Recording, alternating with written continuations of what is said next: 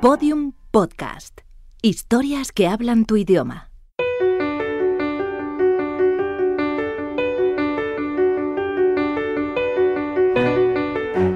Referentes del mundo del periodismo en España se sientan a conversar con mujeres y hombres que son emblemas en sus campos para analizar la actualidad, charlar sobre el futuro y comentar estos tiempos convulsos. Se trata de un intercambio de ideas, un repaso desenfadado pero profundo entre personas que han cambiado el curso de la historia más reciente.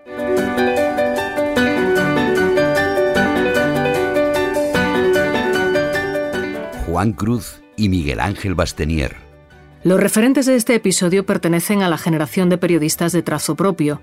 El rigor y la claridad siempre estaban y están aún presentes en sus artículos, pero también el estilo y el lenguaje característicos de cada uno. El periodista y escritor Juan Cruz es el encargado de ir marcando las pausas, los signos de puntuación, las negritas y los destacados de la entrevista. Estudió periodismo e historia en la Universidad de La Laguna. Su acento y su moreno canario aún le delatan, y es uno de los cofundadores del periódico El País, donde comenzó como corresponsal en Londres.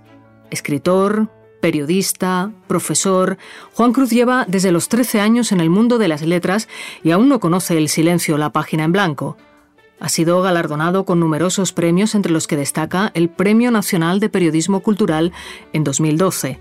En la otra página, Miguel Ángel Bastenier, escritor, columnista, editor, historiador y sobre todo una eminencia en el mundo del periodismo licenciado en Derecho, Historia, Lengua y Literatura Inglesa por la Universidad de Cambridge y en Periodismo por la Escuela Oficial de Periodismo de Madrid. Ha sido director del diario Telexpress, subdirector del Periódico de Cataluña y subdirector encargado de las relaciones internacionales del país. Lleva trabajando en este último periódico desde 1982 y dicen que cuando él faltaba en la redacción, las reuniones de contenido se solían alargar más de lo habitual.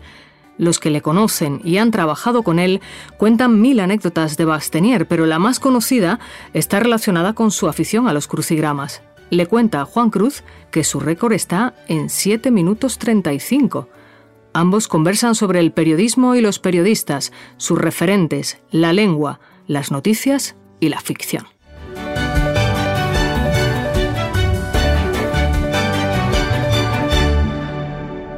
Bastenier ¿Qué sensación te produce esta, este ambiente en el que eh, se deduce que cualquiera puede ser periodista? El caos, la confusión, el engaño, la mentira, la falsificación. Y sí, está ocurriendo realmente. Técnicamente es verdad, quiero decir que el periodista es el único profesional al que no le exige la empresa un papel en el que ponga licenciado en no sé qué, tal cosa, etcétera, etcétera. O sea que técnicamente eso es cierto, pero claro... Al albañil tampoco se lo piden. Exacto, es que el periodista desde ese punto de vista está a la altura del albañil desde ese punto de vista. Pero evidentemente la realidad es muy otra. Eres periodista profesional, que es algo que adquieres con el tiempo, o no lo eres, y que todo el mundo sea periodista, ni que decir tiene que me parece una imbecilidad absoluta. ¿Y qué es un periodista? El periodista es un señor profesional, un profesional, señor o señora, evidentemente, es un profesional que se adiestra, y no es fácil, en explicar a los lectores, si existen, por qué pasan las cosas que pasan. Scalfari decía que era gente que le dice a la gente lo que le pasa a la gente. Sí, bueno, es una forma de decirlo. No me lo ha copiado Eugenio Scalfari, pero decimos lo mismo. ¿Ni tú a él? Por supuesto que no. ¿Cuáles son tus referentes en virtud de, cuya identidad podría decirse un periodista es así. ¿Te refieres a que diga nombres? Sí, a tus referentes. No me entusiasma lo de dar nombres, pero uno de ellos, el mayor de todos ellos, está muerto. Tú lo has conocido, por supuesto, y es Josep Pernau. Josep Pernau, periodista de Barcelona, fue premio Ortega. He conocido y ha sido un grandioso periodista Tomás Aloy Martínez. Pero de los más próximos, no quiero decir nombres, que queda uno muy cutre, diciendo aquel, el otro, de los que he tenido al lado mismo. ¿Y cuáles son sus características? ¿Qué, qué se te ha contagiado de ellos? La intuición, el sentimiento de estar en, estar en. Pernau no era un intelectual. Me apreciaba muchísimo y yo le reverenciaba a él. Mi último libro sobre periodismo, hace ya unos cuantos años, estaba dedicado y decía a Josep Pernau que me ha enseñado mucho más de lo que sé él se emocionó cuando vio que yo no era un intelectual, era un hombre culto, pero no un intelectual.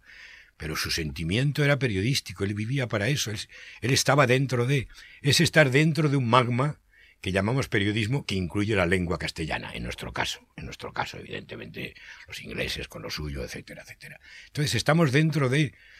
Yo comprendo que suena, en mi caso, puede sonar a jactancia, pero yo siento que vivo dentro del, del, del bolo alimenticio de la lengua castellana, que estoy dentro, no viéndolo y sabiéndolo, no, sintiéndolo, siendo parte de...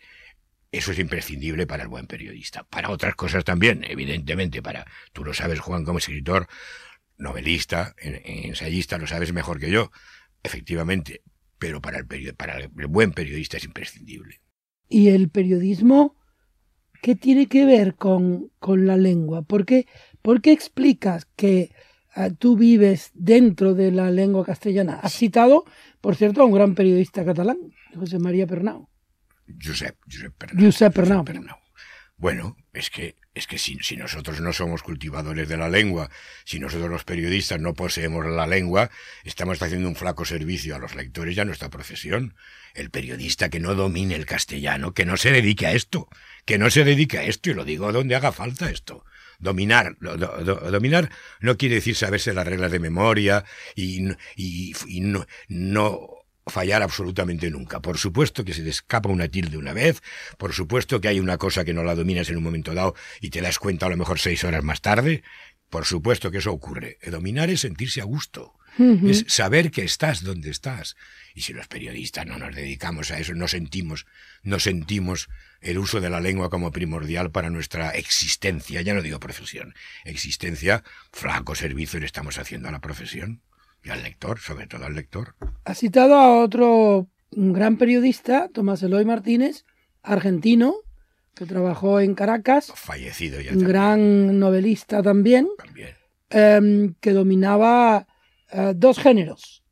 Uno, el periodismo a secas y otro, el periodismo de invención. Él inventó Sí, un sí, personaje sí, de Evita que es ahora más creíble. Excelente, excelente, el libro excelente, absolutamente excelente. Sí, vamos a, vamos a, a, a, a ser audaces. Eso es peligroso. Hay quien, hay quien, hay quien recorre, hace el recorrido sobre la maroma con éxito, llegando de un lado a otro del, del puente, de lo, de lo, lo que sea, tomárselo y que duda cabe uno de ellos, y hay quien se cae, y hay quien se cae por el camino. Eso es peligroso porque el periodismo ficción, pues claro, tiene que estar muy claro qué es periodismo y qué es ficción. Pero si está claro que estás fabulando y puedes alcanzar cifras absolutamente inmarcesibles. Y efectivamente Tomás Eloy consigue hacer ese periodismo barra ficción. Ficción seguramente entre comillas. O sea, Juan, seguro que a ti se te ocurre una forma de decirlo más apta que esta. Pero es peligroso, es peligroso porque hay cada mangante por ahí que, que, que lo que hace es invención pura y simple, haciéndolo pasar, o más o menos haciéndolo pasar, por realidad, por periodismo realista, etcétera, etcétera. Entonces eso es peligroso. Que yo no me dedicaré nunca al periodismo de ficción. No es, no es asunto mío, no es asunto mío. ¿Qué otras excrescencias, de qué otras excrescencias debe cuidarse el periodista? El que nace para ser periodista, no aquel que ahora se atribuye ser periodista siendo o cotilla o simplemente Sí, no, sí, sí. un, un gacetillero de la posverdad. Probablemente de lo que más debe guarecerse es del éxito. Del éxito y de la cercanía de los políticos. Yo alguna vez he escrito que el periodista es un ser, también valdría como definición, como aproximación a lo que es ser periodista, que el, el periodista no es un sociólogo, pero trabaja materiales sociológicos, no es un novelista, pero trabaja materiales que pueden ser de ficción o eventualmente de ficción, no es un historiador, pero los, los historiadores del mañana o de hoy trabajarán con material creado por los periodistas, no es un político, pero está muy cerca de la política, con lo cual el periodista es la suma de las cosas que no es. Todo aquello que no es, sociólogo, novelista, no sé qué, no sé qué, es lo que es el periodista. De todo esto, lo letal es la proximidad de los políticos y el creerse que tú eres uno de ellos, que en la práctica eres uno de ellos, que intervienes como ellos en la vida pública, y hay ejemplos que no citaré porque no se menciona, en fin, no, no, no tengo yo interés ninguno en poner buenos y malos, y tú, por supuesto que coincides conmigo, pero sabemos quiénes son, sabemos quiénes son. Entonces, pues eso es un error gravísimo que no necesariamente hace que un periodista bueno se convierta en malo, pero es un inconveniente grave. Pero hay también ahora una enfermedad que es la de la opinión. O sea, el, periodista columnista es la búsqueda desesperada de nichos de opinión, les digo de opinión, de lectores que no existen. Eso hay una, hay, hablábamos de eso hace un momento antes de que estuviéramos en el aire. Hay una búsqueda desesperada, pero de todo el mundo, de todo el mundo, de los grandes, los pequeños y de los de medio, de nuevos nichos de lectores que no sabemos dónde están.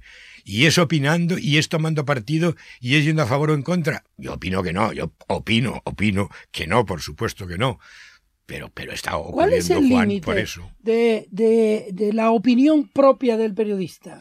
¿Este ha de ser un analista y eso es legítimo?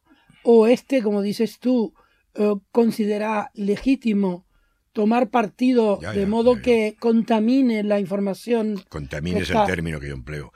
Y quiero decir, tiene que mi posición personal es la de tratar de ser analista.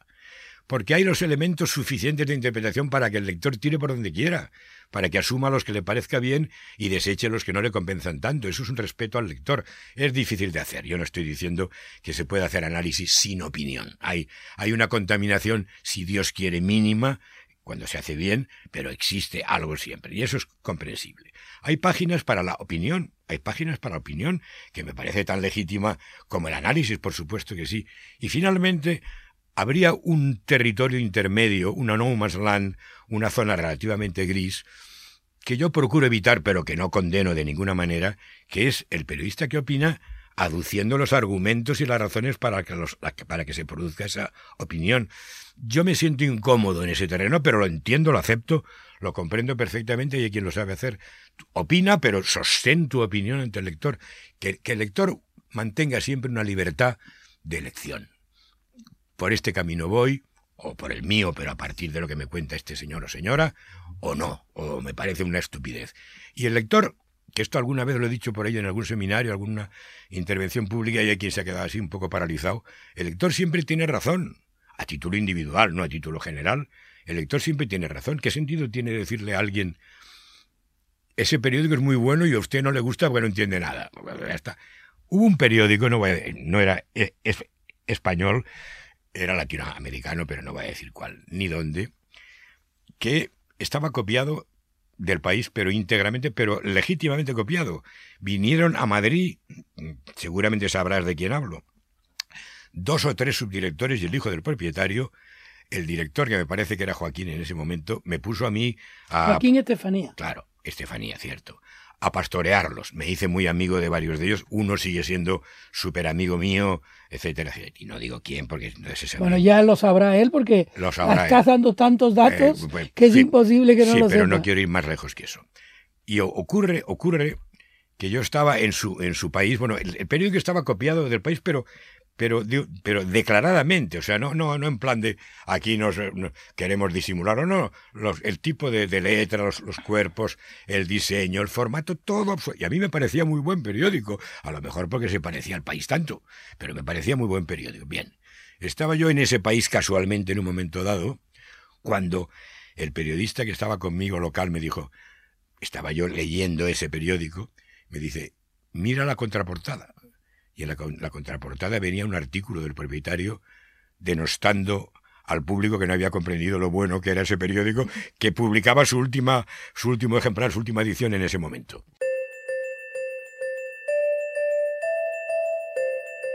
Joaquín Estefanía, director de El País entre los años 1988 y 1993. Mi relación personal y profesional con Miguel Ángel Bastenier ha sido desde hace muchos años de una gran complicidad. Al principio eh, él fue muy superior en la redacción del país y posteriormente él dependió de mí, tanto eh, en una circunstancia como en la otra, además de esa profesionalidad que le caracteriza, tuvimos una inmensa complicidad que nos ha servido para al final de todo este proyecto eh, seguir siendo amigos.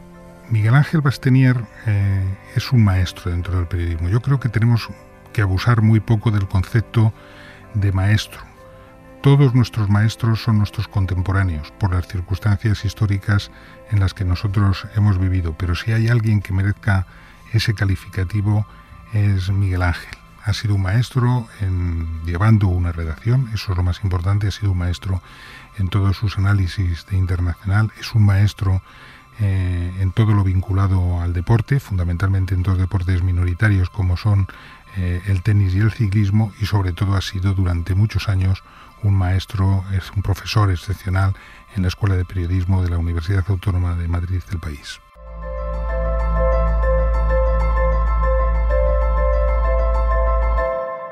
Has dicho algo mm, interesante, pero yo no sé si me atreveré a decir que resulta un tópico en los tiempos actuales. El lector siempre tiene la razón, dices tú. Individualmente, individualmente. Individualmente, cada vez que va al kiosco. Pero el nuevo periodismo derivado de Internet ha introducido en los periódicos eh, de todo el mundo los comentarios de los lectores. Y estos han creado una enorme sensación de que están impostados para dar una impresión, digamos, torcida de, de, la actitud del lector, ¿no? Puede ser, pero hay una reacción ya en contra de eso de los, los periódicos diciendo que filtrarán los comentarios, que cualquier comentario no vale, etcétera, etcétera. Hombre, a mí eso no me parece mal en el sentido de que adquieres una información sobre qué piensan los lectores, pero has de procurar tener esa información tanto si te ponen comentarios al final del texto o no. Es, es, una, es algo que tú sabes de sobra que en el país hemos hecho durante muchos años. Encuestas, encuestas para saber quiénes nos leían y cómo eran porcentaje de eh, hombres, mujeres, con carrera, sin carrera, etcétera, etcétera. Entonces, eso es muy importante, y, pero lo ha sido siempre. Que ahora es más cómodo y más fácil y llega de una manera más natural, no sé si más natural, porque cuando, cuando uno comenta algo públicamente, está bajo la presión de que lo está haciendo públicamente, está escribiendo y le va a leer todo el mundo, con lo cual hay una autocensura y con lo cual no sé hasta qué punto eso es válido o no tan válido, pero que los periódicos quieren saber. Vamos a ver, a eso añado algo que me parece muy importante. Guay del periódico que no sepa qué opinan sus lectores. Guay del periódico que obedezca ciegamente a sus lectores.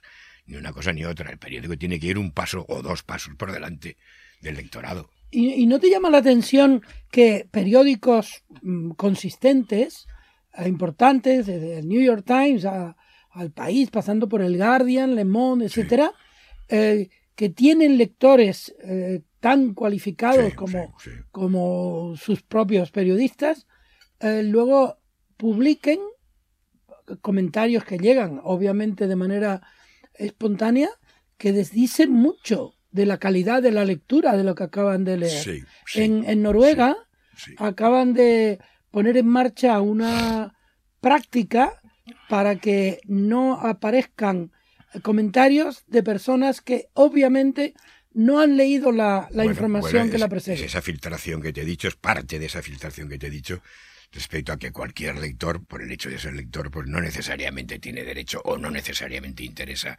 que se publique su comentario. Eso que dices ocurre, por supuesto. Pero quizá, Juan, no lo sé, quizá es que los lectores de verdadera calidad no escriben a los periódicos para decir si les gusta o no les gusta o no les gusta, se lo comentan a quien se lo comentan, pero no, no, necesariamente se sientan para decir, oh, qué estupendo, qué bien que acabo de leer tal. A mí me parece un lector más de tipo medio, respetabilísimo, por supuesto, pero un lector más intermedio, más, más promedio, que un gran lector, sea del Guardian o sea del periódico que sea. Eso se concatena con la existencia de redes sociales, en las que tú eres muy exitoso, por cierto, em, en las que los comentarios Ah, generalmente son también anónimos, poco documentados e insultantes. Esto no está dañando, eh, digamos, la identidad del periodismo y, en todo caso, la, la manera de estar no la manera de ser, la manera de estar de los periodistas. Forma parte de la confusión de la que hablábamos al principio. Lo que dices es muy cierto, una grosería, una mala educación, gente que no te conoce de nada, de nada, que no te ha leído en la vida, por supuesto, y que opina, que opina sobre tu último tuit, que ha sido un tuit cuidadoso, que en cualquier caso raramente yo hago tweets de una manera clara en favor o en contra de nada, se trata de puntos de vista más abstractos, que sobre todo que lee lo que quiere leer, que interpreta lo que le da la gana de lo que has escrito, que lee algo distinto a lo que has escrito, casi siempre desde el anonimato, casi siempre. Entonces, eso hace daño, por supuesto que sí. Lo que ocurre que es una realidad, Juan. Y, y yo he dicho siempre que estar en contra de la realidad es una tontería. Y hay que estar en la realidad. ¿No se puede transformar? Bueno, transformar es justamente lo que hay que tratar de hacer en medio de esa realidad. Actuar de una manera educada. Yo no maltrato, que yo creo que no maltrato a nadie nunca, ni a los que me maltratan. Y no bloqueo a nadie nunca, no bloqueo a nadie nunca. Si me quieren insultar, que insulten, que, no voy a, a, contestar, por supuesto que no voy a contestar. Hasta ahí podríamos llegar. Luego vamos a ir a la era digital porque ahora estamos en otra glaciación, que se llama la glaciación Bastenier el penúltimo periodista. ¿Tú te sientes el penúltimo periodista? Todos somos penúltimos periodistas. En una medida u otra, y ojalá nos equivoquemos, y ojalá no seamos penúltimos de nada. Hombre, vamos a ver. En principio, pero la mano el fuego no la pongo, en principio, el propósito periodístico seguirá existiendo, que es lo que he dicho antes, explicar por qué pasan las cosas que pasan con los medios que se tengan en cada momento. Evidentemente el digital amplía, aumenta, profundiza, enriquece enormemente la capacidad de acción del periodista sobre la realidad. Pero el propósito sigue siendo el mismo. Es esa discusión sobre si es una revolución lo digital o no. Yo no entro en la discusión de si lo es o no. Lo es a, nivel fáctico, sí. Pero el propósito sigue siendo el mismo desde cualquier punto de vista. Entonces, ese propósito es difícil que se pierda, pero sí puede aparecer medio, en medio de esa confusión que digo, difuminado, desleído, mm, mal definido, indeterminado. Eso está ocurriendo y puede ocurrir, puede profundir, puede ser peor, quiero decir.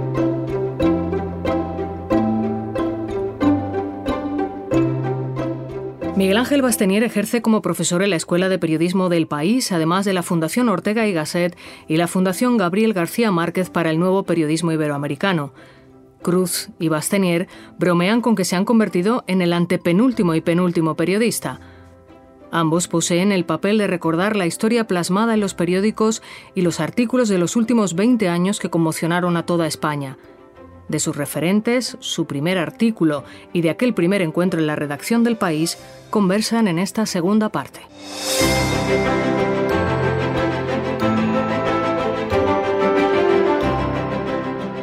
Belén Cebrián, directora de la Escuela de Periodismo de la Universidad Autónoma de Madrid y El País. Siempre ha sido mi maestro, lo fue antes, eh, durante y lo es ahora.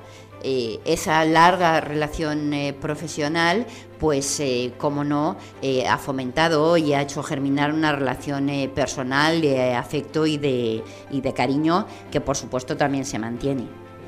Pues es un referente en el periodismo de calidad. y eso por múltiples cuestiones, ¿no?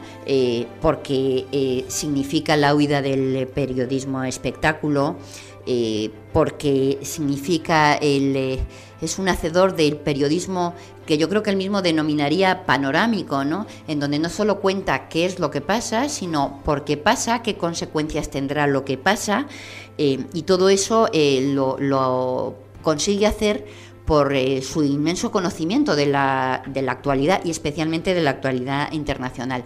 Pero si hay algo que me gustaría destacar de tener como periodista es el exquisito uso que tiene del lenguaje que es algo eh, muy de agradecer en estos tiempos y que en la escuela valoramos muchísimo.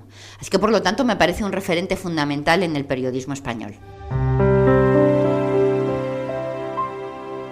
Pero hay un periodismo que sí nos suena y a ti te suena de manera muy importante, que es el periodismo anglosajón. Hay virtudes del periodismo anglosajón que no parece que hayan sido excesivamente dañadas por, por, por la novedad. No han sido dañadas, pero no es suficiente. Yo sé, creo saber por dónde vas. Eh, hay dos palabras, dos, que forman un bloque, un conjunto, que en mi opinión es lo único que se puede hacer para luchar contra este tsunami que nos inunda, que son agenda propia. Agenda propia es el periódico sea capaz de publicar algo que solo lo publica el periódico y que sea relevante. Esto en el mundo anglosajón lo tienen clarísimo.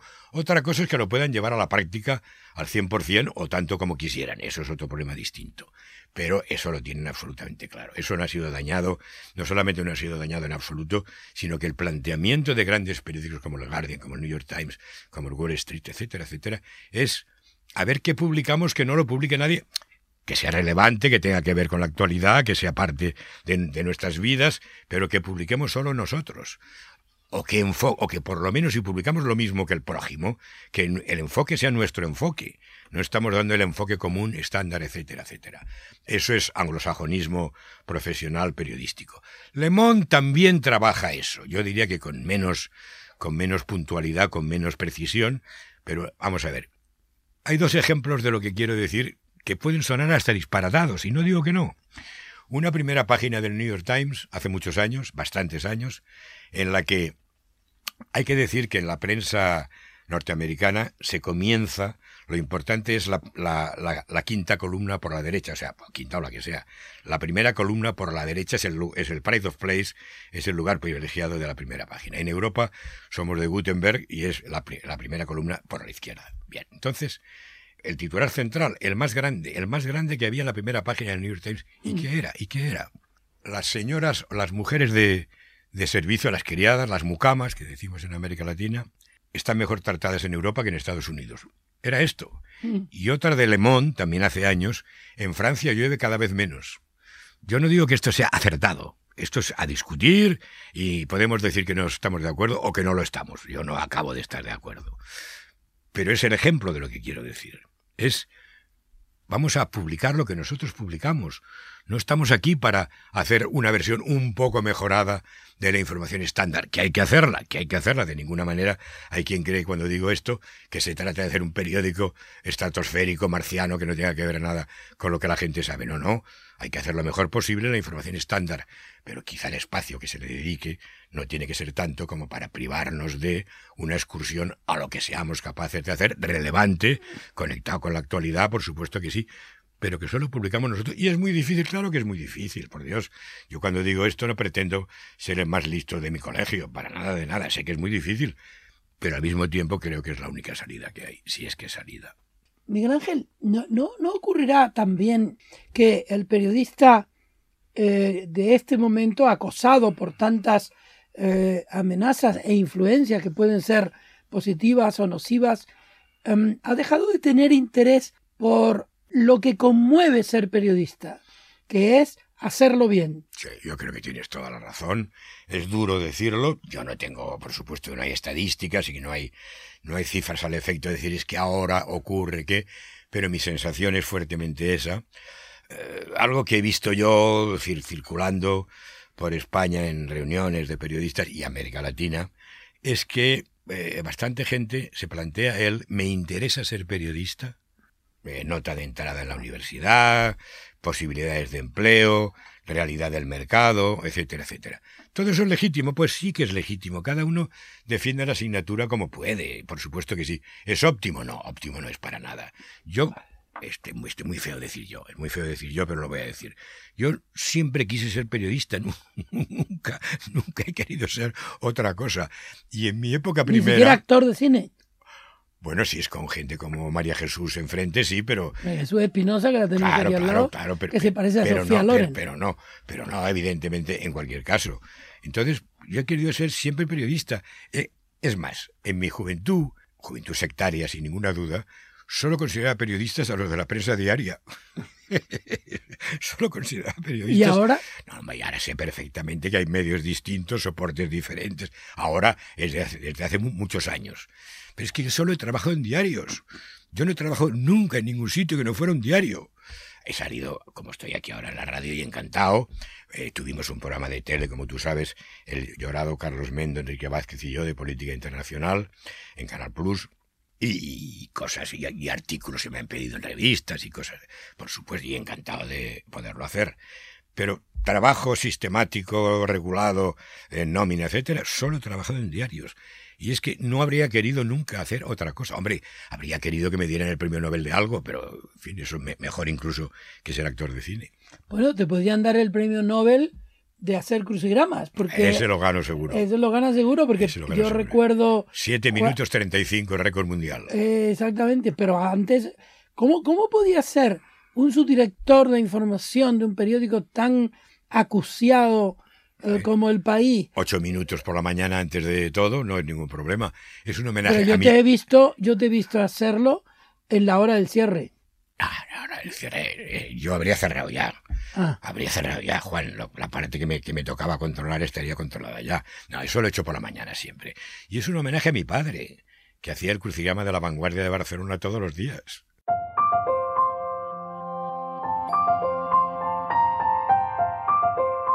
Lluís Basset, director de la edición catalana de El País. Miguel Ángel ha sido eh, mi profesor en la Escuela de Periodismo en la Escuela de Periodismo de la Iglesia, antes de que se crearan las facultades de Ciencias de la Información. Estoy hablando muy a principios de los 70. Ha sido eh, un compañero de profesión mm, eh, durante tiempo y luego mm, compañero de trabajo en el país durante muchísimos años. Puedo decir que es un maestro para mí, un amigo y uno de los mejores periodistas que he conocido. Ya cuando yo le conocí, eh, él me daba clases, hacía unas clases de, inglés con lectura de periódicos. Ya era, un, ya era un referente, siendo muy joven, y era un gran referente del periodismo eh, barcelonés y sobre todo del periodismo eh, sobre relaciones internacionales, del periodismo internacional. Y esto que era así cuando era muy joven, pues luego se ha convertido ya en una cosa, yo diría, evidente para el periodismo español y para el periodismo en lengua española. Porque mm, lo que he dicho antes de eh, maestro y, eh, compañero y amigo, esto se puede amplificar. Eh, Miguel Ángel se ha convertido en un maestro de periodistas en España y en Latinoamérica y en un nombre de referencia para el periodismo en general. Sus tweets sobre periodismo son geniales y seguidos por la gente de su edad y por la gente más joven. Y además tiene una virtud Miguel Ángel que le convierte en un, en un referente del periodismo en el más alto nivel posible. Yo creo, yo conozco poca gente que haya mm, leído tanto y escrito tanto.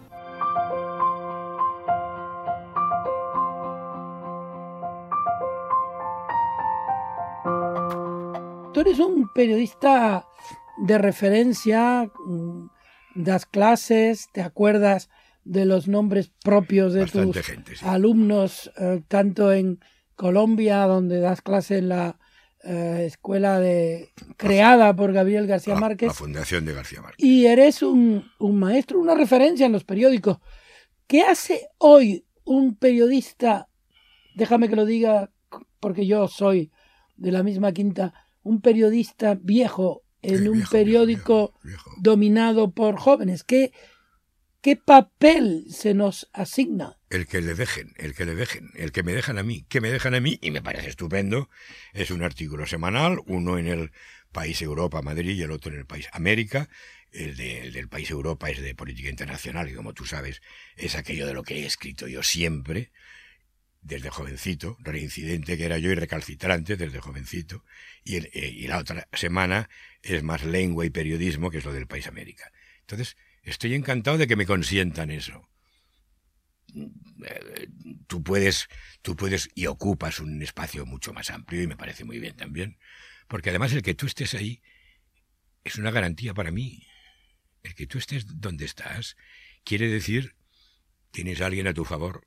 Eso, es, eso, es, importantísimo. Yo soy el antepenúltimo. Es el antepenúltimo. Eso es importantísimo. Entonces, ¿qué papel tenemos? Hombre, el de acordarnos, el de recordar. Eh, yo escribo, escribí hace unas semanas, por supuesto que consulté fuentes, eh, uno de esos artículos que digo se titulaba La última frontera, que era Corea, que era Corea del Norte y su lanzamiento de misiles, etcétera, etcétera. Bueno, pues no habrá muchos periodistas que se acuerden de la guerra de Corea. Yo me acuerdo, diría que muy bien, diría que muy bien. Era jovencico, pero, pero es que yo a los 10 años leía periódicos, ¿qué le vamos a hacer? ¿A los 10 años? Yo no, no lo leía bien, pero leía. Leía deportes, leía internacional. ¿Qué primera noticia leíste? Pues pudo ser Corea perfectamente. Pudo ser Corea o de fútbol. Jaime Abelló, director general y cofundador de la Fundación Gabriel García Márquez para el nuevo periodismo iberoamericano. Conocí a Miguel Ángel Bastenier en el verano de 1995. Eso fue en Miraflores de la Sierra, en el lugar donde hacíamos eh, un curso de verano de la Escuela de Periodismo del país con el apoyo de la naciente Fundación para el Nuevo Periodismo Iberoamericano creado por GAO. Entre el grupo de periodistas jóvenes había un señor que se sentaba detrás, que participaba poco, eh, pero que luego se sentaba con nosotros a conversar en la mesa, en las tertulias, me causó gran impresión, era Miguel Ángel Bastenier. A partir de allí, a lo largo de 22 años, he tenido el privilegio de ser eh, su amigo, su anfitrión, el organizador de decenas de talleres y cursos que he impartido en América Latina. Eh, lo que más me impresiona en Miguel Ángel es no solo la mm, capacidad didáctica, la experiencia enorme volcada sobre los periodistas más jóvenes, la veteranía convertida en docencia, eh, sino también su agudeza, su ingenio y la generosidad con la que se entrega dentro del taller o del curso y luego fuera de él a acompañar, asesorar, aconsejar a sus alumnos.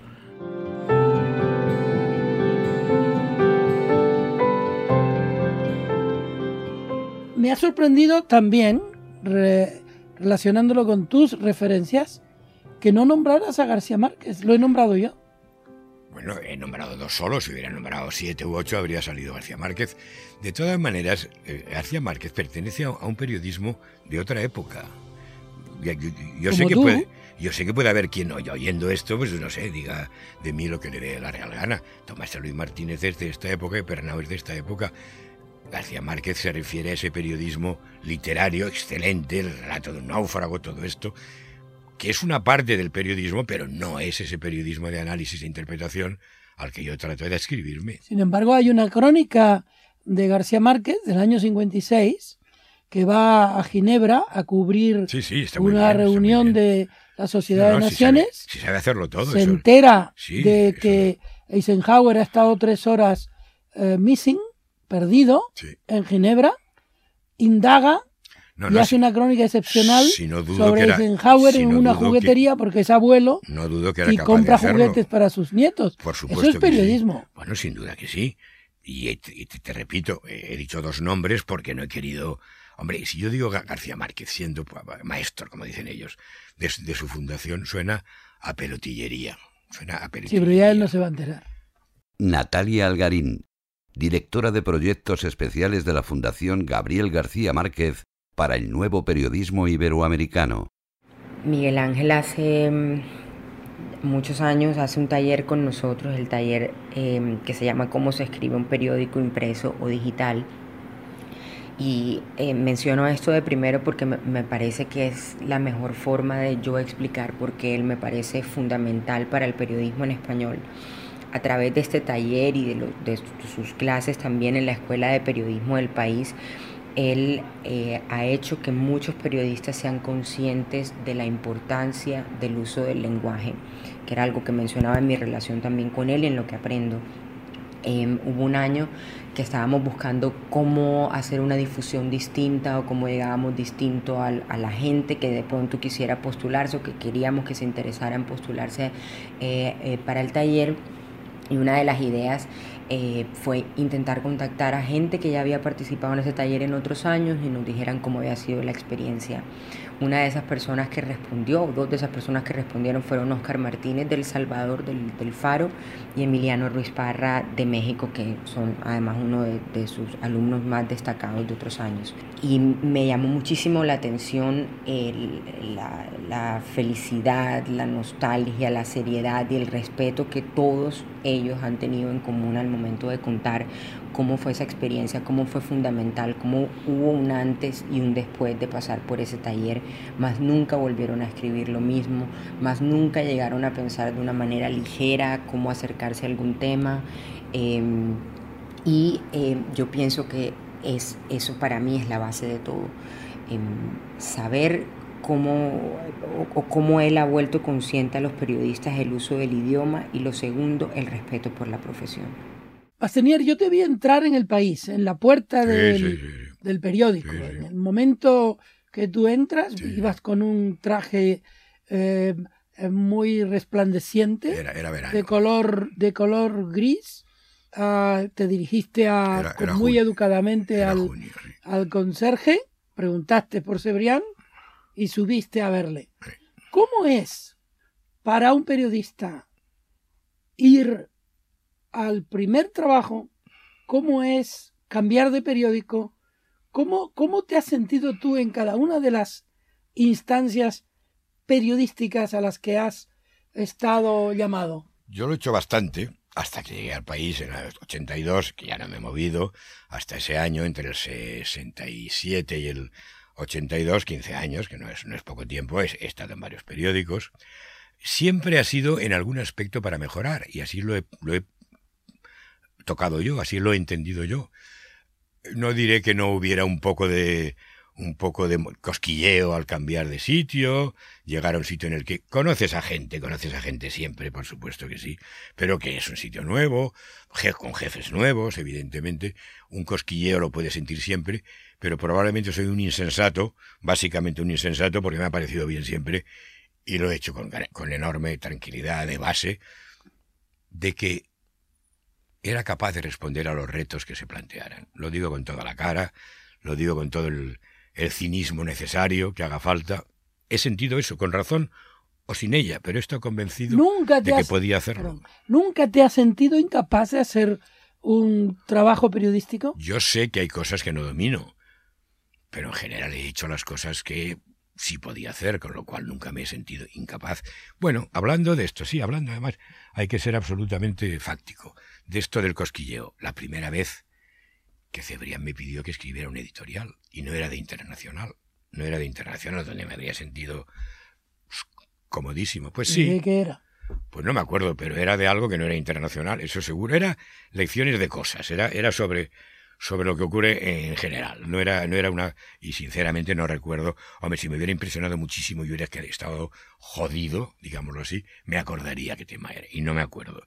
Pero sí, un cierto cosquillo y decirme, tener serás capaz de hacerlo, pero cuando terminé pensé, has sido capaz. ¿Qué te imponía, el país o Cebrián? Ambas cosas, es que eran lo mismo, eran lo mismo. Era, era, era y es hasta cierto punto, pero era más, de una manera más, intensa entonces, la misma cosa. Sí, Cebrián imponía, eso sería absurdo decir que no. Yo mm, conocía a un periodista como yo, que era, que era periodista como yo, mejor, más importante y creador de un gran periódico, y, bueno, y no, no, creo, no creo haber tenido problemas nunca con ello, pero sí, hombre, evidentemente no, no es lo mismo hablar con Cebrián de salida, sin conocerlo previamente, que con cualquier mindundi que va por la calle. Un día eh, había un gran desconcierto en, la redacción del país. Eh, no se hacía la reunión, que allí es obligatoria y, cotidiana, de la mañana. Y finalmente Cebrián, que no se prodigaba mucho en la redacción, apareció, recogió lo que llamamos la papela, que es el índice de los temas del día, y se paseó por la redacción buscando a alguien que hiciera la reunión. Porque ese día Bastenier no fue a trabajar. Se había quedado en Barcelona por una huelga de trenes o de aviones, etcétera. De, aviones. Ahí yo vi la importancia que Llegué tú con 24 horas de retraso. Le di explicaciones a Cebrián, pero, ¿Cómo te sentiste tú? Que eres tan... Hombre, yo sentí que estaba fallando, no era técnicamente hablando culpa mía, pero sentí que estaba fallando y al día siguiente quise dar explicaciones a Juan Luis, pero Juan Luis muy, muy generosamente dijo, por Dios, por Dios, has hecho lo que has podido, has llegado cuando has podido llegar, etcétera, etcétera. Pero tienes razón, y fue una huelga de... A mí me resulta conmovedor parecerme a ti en eso. Pues eres muy amable, Juanito. Pero tú y yo hemos sido amigos desde el principio desde el principio, que quiere decir que la primera casa a la que fui a comer o cenar fue la tuya. La primera gente próxima a ti que conocí fue la gente próxima a ti. Bueno, oye, etcétera, etcétera. Que a los oyentes esto no les No les interesa, tienes razón. Luego ya lo editarán y lo, lo quitarán. O sea que no, tienes razón que no les interesa. Bueno, pero dime una cosa, Miguel Ángel, que es importante. Un momentico. Eh, no puedo fumar de ninguna manera. No. qué putada, estoy, estoy sufriendo mucho. Dime. Eh, esto lo pueden dejar porque es Bastenier en estado puro. Bernardo Marín, subdirector responsable de los canales de información de El País. Soy alumno de Bastenier, soy un gran admirador de su trabajo. Eh, fui alumno de él hace 20 años ya en la Escuela del País. Aprendí mucho con él, me reí mucho con él, porque además de ser un gran maestro, es un maestro muy divertido, lo cual hace que, pues, que los alumnos eh, eh, aprendamos mucho mejor sus enseñanzas. Y luego el tiempo me deparó ser eh, compañero eh, de clase de Miguel Ángel Basteñer. Él me invitó a Cartagena de Indias a dar un taller de periodismo que llevaba dando varios años. Él daba un taller de cómo se hace un periódico y yo complementé durante varios años ese taller con unas lecciones de cómo se hace un periódico también en digital. Eh, y de esa relación en Cartagena, de esos, de esos cursos dados mano a mano, pues de ser alumno y maestro, pues pasamos a ser, según, su propia, según sus propios términos, no me invento nada, tío y sobrino. Entonces él, cada vez que me escribe algo o me llama, siempre me dice tu tío Miguel Ángel y yo le digo tu sobrino Bernardo. Así que bueno, ha sido una, una relación que se ha ido estrechando cada vez más y hoy precisamente voy a cenar con mi tío Miguel Ángel. Bueno, Miguel Ángel Bastenier es un gran periodista en un mundo en el que hay, no hay muchos, pero hay algunos grandes periodistas. No sé si tan grandes como él. Pero en lo que creo que tiene muy poca competencia Miguel Ángel Bastenier es que yo creo que es el mayor maestro de periodismo en lengua española eh, que existe actualmente en los últimos, de los últimos 30 años. O sea, nadie como él ha enseñado periodismo con tanta pasión y con tanto éxito a generaciones y generaciones de muchachos y muchachas españoles, argentinos, mexicanos, colombianos, y es tan, tan, tan maestro que no puede evitar dejar de serlo las 24 horas del día. Entonces antes él pues era, era profesor cuando tenía clases en el máster, cuando daba los talleres en Cartagena, pero ahora que ha descubierto, bueno, ha descubierto desde hace unos pocos años, Twitter, pues eh, ejerce su magisterio a través de las redes sociales. No voy a decir las 24 horas del día porque todavía duerme algunas, pero al menos 20 horas.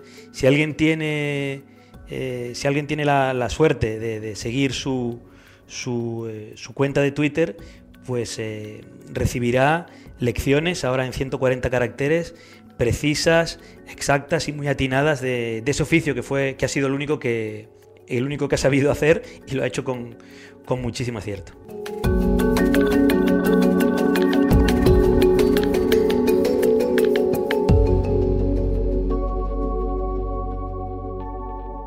Me gustaría que hablaras del primer día de Bastenier periodista. Sí. Pues muy bien, sí señor, fue, eh, fue en, un, en un diario, el que sea, en Barcelona, donde yo me pusieron a tocar el teletipo. Estaba con el teletipo como cualquier mindundi de la época y además hacíamos periódicos de teletipo, lo, que es, lo cual es horroroso, pero yo no me daba cuenta de que era horroroso. Y fue un día gratísimo porque días más tarde me contó alguien que uno de los veteranos dijo, tiene buena mano ese chico. Y eso me pareció el triunfo mundial. Eso me pareció, el, tiene buena mano ese chico, o parece que tiene buena mano ese chico. O sea que fue gratísimo ese primer día, que era un periodismo de tercera, pues porque, porque sí, porque evidentemente el teletipo no es, no es precisamente la fuente de la sabiduría. O sí lo es, pero no para eso. ¿Te sigue pasando? Es decir, tú escribes ahora una nota, un reportaje, una crónica, y alguien te dice algo y te sigue satisfaciendo. Sí, sí, tanto como el primer día, tanto o más que el primer día. El otro día un común amigo, luego se lo quieren quitar que lo quiten, Camilo Valdecantos, me subrayó tres frases, tres frases de mi artículo de aquella semana, que sí, que eran frases que, bueno, visto en retrospectiva me parecían graciosas y me, me, me, supo a gloria que alguien se acordara de tres frases específicas. Era sobre lo de Corea del Norte que he dicho antes. Para no repetir Corea del Norte cada vez puse el país de los sucesivos Kim, o de los Kim sucesivos. Bueno, pues, eh, pues sí, me sigue dando, me sigue produciendo un placer infinito. Eso que dices de Camilo Valdecantos, eh, me gustaría subrayarlo, porque yo también he tenido la experiencia de la enorme generosidad de Camilo Valdecanto. Sin duda, sin duda. Esto no es muy común en el periodismo, ¿verdad? Nunca lo fue. Para nada de nada. creo que hoy menos que nunca, pero serlo, serlo de una manera masiva no lo ha sido nunca. ¿Qué ocurre? Los colocados, supercolocados a la juventud que empieza, pueden permitirse el lujo de ser generosos o relativamente generosos con ellos. Hoy menos, repito que hace 40 años, pero puede ser. Lo que no ser generoso es con el, el que está a nuestra altura, con, con, con tu par. No ser generoso con tu par. Casi nunca hay excepciones, faltaría más.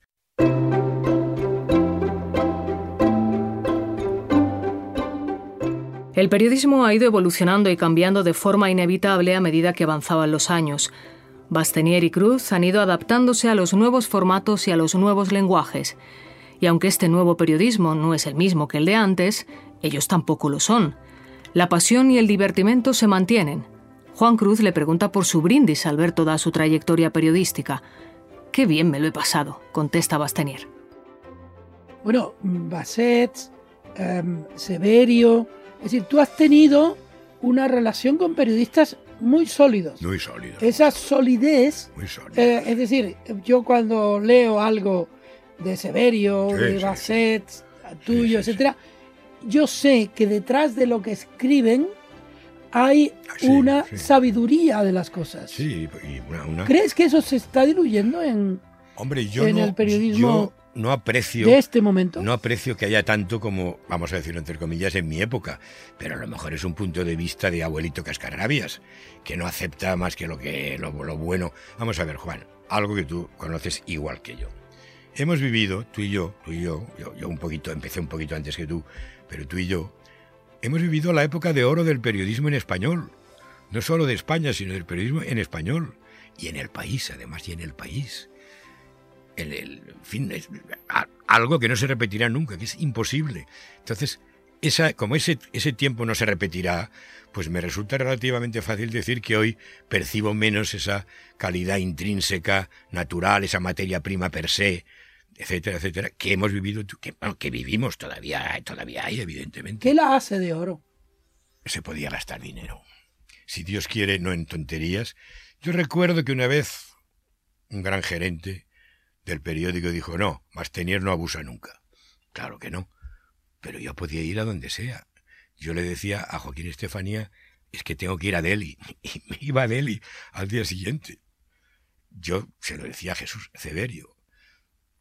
Yo he tenido mucha suerte con los directores de, de Juan Luis porque aprendí, de los demás también, ¿De aprendí. Severio? Aprendí de todos, pero, pero además es que... ¿Qué aprendiste de Juan Luis? Pues mira, algo que puede parecer baladí, pero no lo es. Que la calidad material del ejemplar del periódico es importante. Y que hoy es pésima, hoy es pésima. Comparada con el de hace 40 años, hoy es pésima. De los periódicos en general. Sí, del, del hecho periódico, para ahorrar, para ahorrar, para gastar menos dinero.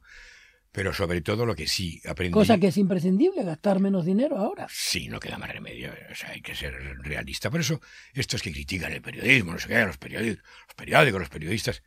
Pero, señor mío, tenemos mucho menos con qué que hace, que hace 20 años.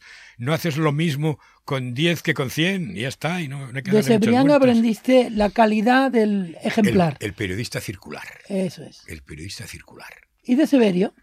De Severio aprendí la dedicación absoluta y total, superior a la mía incluso. Vamos a ver, pongo un, una anécdota, o un hecho que es singular. Yo he sido jefe de redacción del país durante años y evidentemente he procurado ocuparme de todo y lo he hecho lo mejor que he sabido en todas las áreas. Pero me engañaría a mí mismo si, si negase que en internacional pues tenía un conocimiento mayor, etcétera, etcétera. Bueno, Severio seguía internacional tan bien como yo cuando era director. Lo seguía tan bien como yo. Yo no lo seguía mejor que él. Eso es la dedicación total. Eso es. Yo creo que soñaba Jesús que soñaba con el periódico, porque otra cosa no te la explicas. Joaquín era la serenidad, el dominio, el, el, juego a, en fin, aquí esto, lo otro, yo, yo estoy en mi sitio cada uno, hago jugar a cada uno de la, en el puesto de la alineación que le corresponde. Con Javier Moreno ya trato, el trato fue menor porque yo estaba jubilado ya, pero Javier Moreno ha sido alumno mío en la escuela, no, no se me podía tratar mejor. Y, claro, suena pelotilleo, que es lo que no quería hacer luego. Mejor que lo quitéis esto, ¿no? Antonio Caño, Antonio Caño es íntimo amigo mío. O yo suyo. Parece una tautología, pero a lo mejor sería conveniente pensar que para ser director de periódico hace falta haber sido periodista. Pues es una tautología o no, pero está muy bien. Quiero decir, o sea, sea como fuere, está perfectamente dicho. Es que hay que, empezar por, em, em, empezar por. ¿Y cuando uno es periodista? Hombre, el que uno se declara a sí mismo periodista es muy barato. Tienen que ser los demás los que lo digan.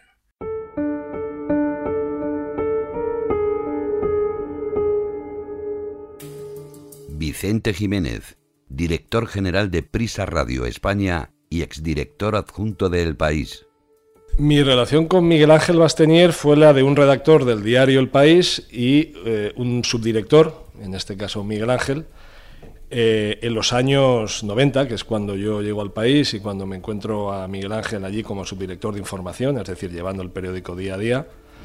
Y bueno, era la, típica eh, relación perdón, de un redactor de deportes, como era la mía en ese momento, con un gran admirador, muy exigente admirador del mundo de los deportes y de la información deportiva. Él era un devoto de la información deportiva, era una auténtica enciclopedia, era un eh, lector muy, muy exigente y al mismo tiempo muy animoso. Eh, era un placer hablar con él y como él te comentaba las crónicas que tú escribías, te decía los defectos que tenías y las virtudes. Eh, era una persona que estaba siempre en la redacción, hablando con todo el mundo. al cabo del día siempre era protagonista de varias anécdotas.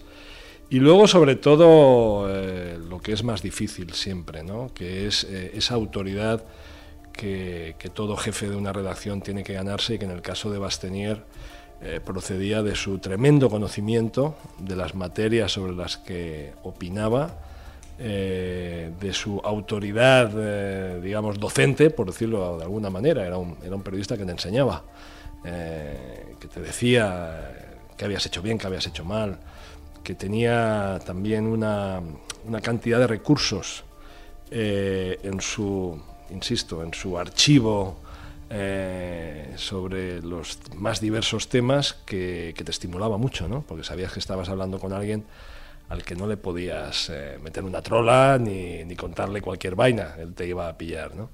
Pero al mismo tiempo lo hacía de una manera muy desenfadada, con mucha confianza, y esto pues es muy importante en el trabajo diario de una redacción, ¿no?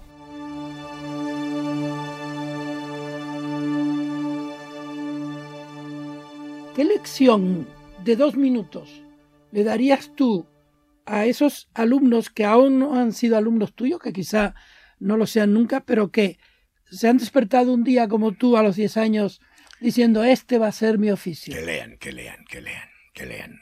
Literatura, los clásicos últimamente me ha dado por recomendar en Twitter el acerillo de Tormes. Y tú que entiendes mucho de eso, sabrás muy bien qué quiero decir. La ficción la inventa Castilla en el siglo XVI cuando el personaje sale a la calle. Antes está el de Camerón, antes están los cuentos de Ser, antes está, antes está Gargantú de Pantagruel, la Divina Comedia, todas estas cosas. ¿Quién sale a la calle primero? ¿Quién sale a la calle? El pícaro castellano. ¿Y quién es el pícaro castellano? El Lazarillo de Tormes. Que lean, que empiecen por el Lazarillo y que sigan, y que sigan, y que sigan. La Celestina. Hoy se hace más periodismo de Celestina que de Lazarillo. sí. Lo del acerillo, que no es probablemente una novela en sentido técnico, porque es una sucesión de estampas más que otra cosa. Pero es el personaje en la calle. Es un señor, en, bueno, un, chico, en una situación imperial en la que, en la que se tiene que buscar la vida, que sale al mundo. Y eso ocurre en Castilla antes que en Inglaterra, antes que en Francia, antes que en Italia, por supuesto mucho antes que en Alemania. Dios nos libre. ¿Cuáles serían, tú como periodista y también la sociedad como, como consumidora y productora de, de información y de periódicos y, y de medios, cuáles serían en tu época los hitos o como dirías tú, los highlights de ese tiempo? Hombre, la aparición del país es un highlight gigantesco. Es, es, es, el periódico adecuado en el momento adecuado, en el país adecuado. Eso no ocurre casi nunca. Por eso yo, algunas veces, en vez de periódicos buenos o malos, o no tan buenos, prefiero hablar de periódicos adecuados e inadecuados. Adecuado es el periódico que corresponde a una función, a una necesidad en un momento dado. Ese es el highlight mayor que hay. Uno anterior, sí, no tan grande, pero sí, en el 66, cuando la ley de prensa de Fraga elimina la censura previa. Eso fue el comienzo de... No se da cuenta todo el mundo. Y un highlight, un hito, difuminado en el tiempo, es que no es verdad que en la dictadura hubiera que escribir siempre lo que la dictadura quería. En Barcelona, no siempre, pero a partir de ese 66, a partir de ese 66, Internacional era una sección libre, en la que podías escribir lo que te diera la gana. Yo he escrito artículos disparatados, maoístas o semi-maoístas o Dios sabe qué, y daba igual. La dictadura había envejecido, se había hecho mayor, no quería líos, ¿qué más le daba que en internacional dijéramos una cosa u otra? La, sección internacional de la vanguardia era perfectamente democrática, iban a favor de los demócratas de, de derechas, evidentemente, iban a favor de la democracia cristiana en Italia, en Alemania, de los más de los conservadores, que duda cabe, mucho más de los conservadores en Inglaterra, pero Inglaterra ha sido siempre algo distinto. Lo que importa, lo que importaba en aquella época era Francia, Italia y Alemania un poco más lejos. Y entonces eso es un highlight difuminado a lo largo del tiempo, el que se pudo escribir distinto bastante antes de que se produjera la muerte del dictador, cuya principal característica era la de que era analfabeto. ¿Y hechos mismos tuyos, escritos tuyos, tu propio periodismo? Hombre. Aparte de ese editorial que hiciste en el país. Sí, sí, sí. Bueno, eh, yo entrevisté a Alberto Fujimori dos, dos veces. La pregunta clave fue la última. Le hice un despiece, un apartado para que se viera, que era ¿qué suscita en su memoria, qué evoca en usted, presidente, la palabra España? Y contestó saqueo, destrucción, genocidio. Todo esto salió publicado en el país tal cual a Simón Pérez, le he entrevistado cinco veces, cuando era primer ministro, también algo parecido. ¿En, qué medida se recuerda, si se recuerda en Israel, la expulsión de los judíos de España en 1492? Y cuando yo ingenuamente pensaba que me decía, ah, el tiempo pasado, hemos de mirar al futuro, dijo, sí, sí, nos acordamos mucho, fue terrorífico, parece mentira, no hay derecho. Tenía todo el derecho del mundo a opinar eso y salió publicado así. Otro momento curioso, con el propio Pérez también, resulta que había habido, habían asesinado a un, al dirigente en ese momento de la OLP, sucesor de Arafat, en su oficina, en su sede de Túnez. Y evidentemente lo había hecho un comando israelí, eso no lo dudaba nadie. Y Pérez era responsable en el sentido de que dio la orden y tal. Bueno, yo le estaba entrevistando en Madrid una de las cinco veces, esta es una de las últimas, y la pregunta era obligada. Pero Pérez se levantó para irse. Pérez se levantó para irse y el embajador de Israel en, en Madrid, Shlomo Benami, gran amigo grandioso intelectual y historiador de España, le convenció para que se quedara y pudimos continuar la entrevista. Pero el chiste, entre comillas, es que desgrabando, descifrando la conversación, en el rato en el que yo decía, y se dice que usted, o es verdad que usted, estaba borrado y se oían unos, pajaritos, los guardaespaldas que iban con él lo habían interferido, pero salió la columna explicando la, interferencia, con lo cual, estupendo desde el punto de vista periodístico, me parece que quedó cojonudo. Ahora quizá te podría pasar con algún otro dirigente internacional de la política, ¿no? Bueno, eh, yo no, yo estoy satisfecho de que lo, estaba, alguien lo estaba contando el otro día, mi señora probablemente. He entrevistado a veintitantos, veinticuatro, veinticinco jefes de Estado o jefes de gobierno, casi todos jefes de Estado. Algo más de la mitad latinoamericanos, pero una docena, diez como mínimo, europeos o, en todo caso, occidentales. Y alguno que no es ni latinoamericano ni occidental, como Rajiv Gandhi, como, como el pakistaní Pervez, etcétera, etcétera, como Chen Shui-bian, presidente de Taiwán hace años. En fin, quiero decir, unos cuantos por ahí que, que son más o menos exóticos. Saddam Hussein, Saddam Hussein, fueron diez minutitos, fueron diez minutitos, no, no nos dio más, éramos algunos, éramos dos y, yo, pero el que preguntaba en inglés era, era yo. ¿Para qué ha servido trabajar tanto? Para disfrutar. Alguien, alguien, yo alguna vez he dicho, yo soy muy afortunado en la vida, y lo digo en serio, me han pagado incluso bien por divertirme. Incluso bien por divertirme. ¿Dónde? ¿Cuánta gente puede decir eso al cabo del año o al cabo de la vida o al cabo del tiempo? Por divertirme. No afirmaré que todo el tiempo, todas las veces, todo haya sido igual de divertido. Ha habido sinsabores, ha habido cosas que no me han podido gustar, ha habido cosas que no he hecho bien y, en fin, y obviamente ha habido la respuesta, o podía haber habido la respuesta correspondiente. Pero, all in all, visto en su conjunto, me han pagado incluso bien. Por Un colega tuyo, eh, argelino, francés, eh, dirigía un periódico en la resistencia francesa, Combat. Combat. Se llamaba Albert Camus. Sí. Que ese sí fue premio, premio Nobel. Y una de las veces que cerró el periódico, al terminar la noche, invitó a sus compañeros a una boate y brindó con estas palabras vale la pena vivir para este oficio. Yo digo lo mismo. Vamos, yo no, soy nadie. ¿Cuál sería tu brindis hoy? Qué bien me lo he pasado.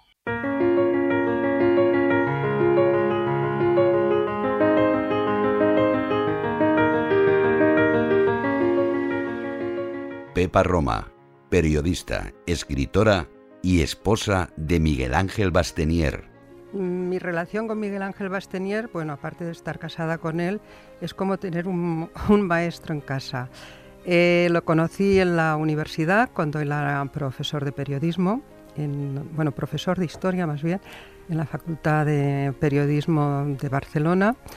Y, y, bueno, impactó por lo, porque era un profesor muy contundente y muy impactante para todos los alumnos. Yo venía en aquel momento, volvía de la India, solo leía Bhagavad Gita y yoga y tal, y fue realmente como un aterrizaje en la realidad, porque era como un maestro que te estaba, te llamaba la atención ¿no? y te obligaba muchísimo. Y bueno, mm, precisamente esta exigencia constante, es una persona muy exigente en el tema de la profesión, yo creo que para mí ha sido todo un referente y sigue siendo un maestro para mí. Después de estar con él casada, pues yo diría que más de 30 años, no voy a decir cuántos porque si no me voy a sentir muy vieja. Bueno, yo creo que Miguel Ángel es un referente para los periodistas españoles, muchos eh, han sido alumnos suyos, eh, no solo en la escuela del país, sino mm, los que empezamos en la primera época de la facultad en Barcelona. Y, yo veo, por ejemplo, en Latinoamérica y como profesor en la Fundación de Nuevo Periodismo, pues se ha convertido en un referente para toda Latinoamérica, porque ahí van a estudiar eh, alumnos de todas partes. Y este seguimiento lo veo que continúa, por ejemplo, en Twitter. Tiene ahí 180.000 seguidores, yo veo, y es porque va creando escuela ahí donde va. Él es un maestro nato y aparte de un gran analista. Yo sigo admirándolo y no es fácil después de estar casado 30 años con la misma persona. El periodismo es percepción.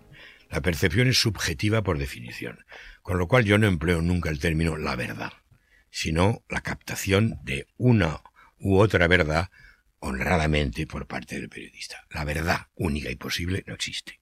No existe, tanto si lo sabe el señor Rosenstiel y el señor Kovacs como si no lo saben. Eso es evidente y toda la Universidad Europea está de acuerdo en ello. Periodismo es subjetivo, lo que tiene que ser es honrado, además de subjetivo. Honrado quiere decir que no prefieres nada. Escribes sobre nada menos que el caso palestino-israelí, que es tremendo, y tú has de hacer el esfuerzo preciso para no preferir nada para llegar a las conclusiones que la investiga, a la, que la investigación de los hechos te lleve. Y es difícil, y hay quien lo consigue más y lo consigue menos, no digo que no, pero no es la verdad, es una percepción de la verdad, honrada percepción de la verdad, como otras, que hay varias, por supuesto que sí. La transparencia, evidentemente, va, va de suyo que está ahí. Confía en lo que, en lo que tú hagas. Eh, eh, si, si estás donde tienes que estar, estás confiando en lo que has hecho para obtener la información correspondiente. Un error comprensible es el de que ser ecuánime es darle a todo el mundo voz sobre el tema. No, hay gente a la que no hay que darle voz sobre el tema de ninguna manera. Hay que decidir quién sí y quién no, pero hay que decidirlo honradamente.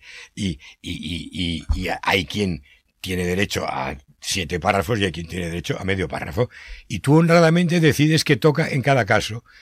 Eso es, eso es la verificación, la corroboración, dar la voz a quien corresponde. Y, y es un oficio de, de recorrer el alambre en un circo, porque caerse, lo, caerse sin mala voluntad es lo más fácil que existe. ¿Y la humildad? Eso lo dice nuestro amigo el polaco Kapuscinski.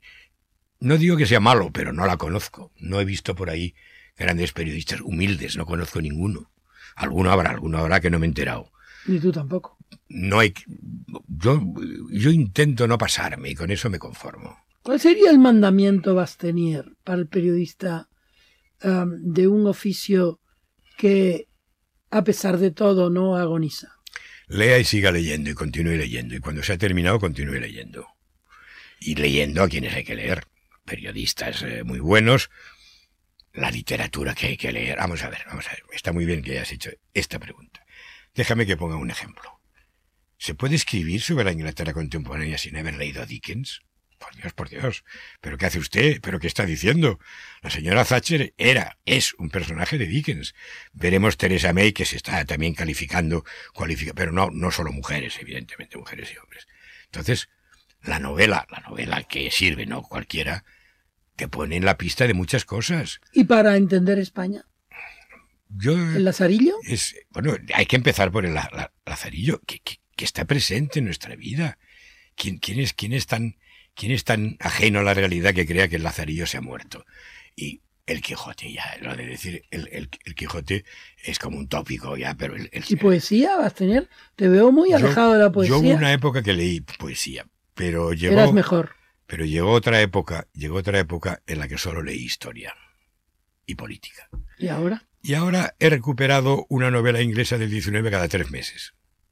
Bastenier, eh, cuando yo sabía que ella iba a ser periodista, me iba a las redacciones de los periódicos lo sé, me lo explicaste. a hacérmelo encontradizo para escuchar eso es maravilloso, a los es maestros hablar eso, de periodismo. Eso, eso, es tremendo. Hoy me he sentido, a pesar de que ya tengo 68 años y tú debes tener sí, sí. alguno más, hoy me he sentido igualmente gratificado sí, escuchando a un maestro del periodismo. ¿Cómo Deja... te has sentido tú? Yo me he sentido estupendamente, pero déjame que añada algo que se parece a lo que acabas de decir.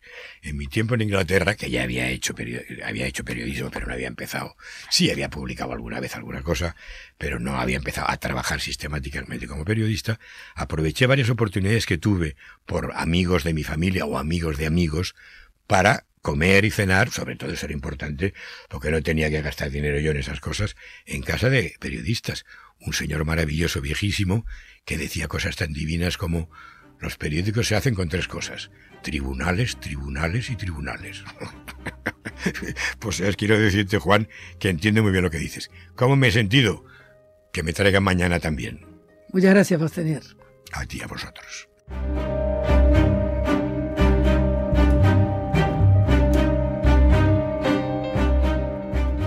Referentes. Conversaciones para entender un tiempo convulso. Todos los episodios y contenidos adicionales en podiumpodcast.com y en nuestra aplicación disponible para dispositivos iOS y Android.